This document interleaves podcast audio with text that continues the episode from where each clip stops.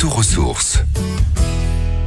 Cette semaine, je ne vous propose pas un lieu défini en Ile-de-France, mais plusieurs via une application sympa, Atlantide. L'Atlantide dont nous parle Platon serait-elle l'île de Santorin Mais qu'est-ce donc? Eh bien, c'est un jeu géolocalisé grandeur nature basé sur l'histoire. Les enquêtes à résoudre sont tirées de faits historiques, agrémentés d'archives et en lien avec le tourisme local, afin de vous faire découvrir évidemment des villes, des rues, des musées, tout en vous amusant. Ici, on joue, on apprend, on découvre à son rythme en étant observateur et perspicace. L'agence Atlantide vous a recruté et s'engage à sauver l'histoire avec un grand H et à voyager avec vous à travers le temps.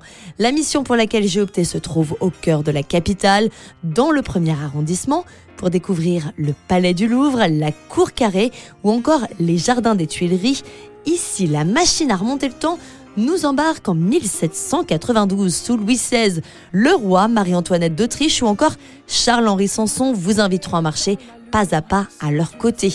D'autres aventures vous mèneront dans le 13e arrondissement en 1934 ou encore à Versailles, dans les jardins d'André Le Nôtre. C'est pas Versailles ici C'est pas Versailles L'interface de l'application vous permet de choisir le lieu, mais aussi le niveau de difficulté, allant de facile à difficile. Vous aurez aussi l'âge requis en fonction des missions, la durée et la distance moyenne à parcourir. C'est une manière ludique de découvrir l'île de France et bien d'autres régions dans le monde, puisque ce jeu s'étend à l'ensemble de l'Hexagone, mais aussi à l'Inde, à l'Allemagne ou encore à la Roumanie. Je vous rappelle le nom de l'application, Atlantide, comme le nom de la cité engloutie.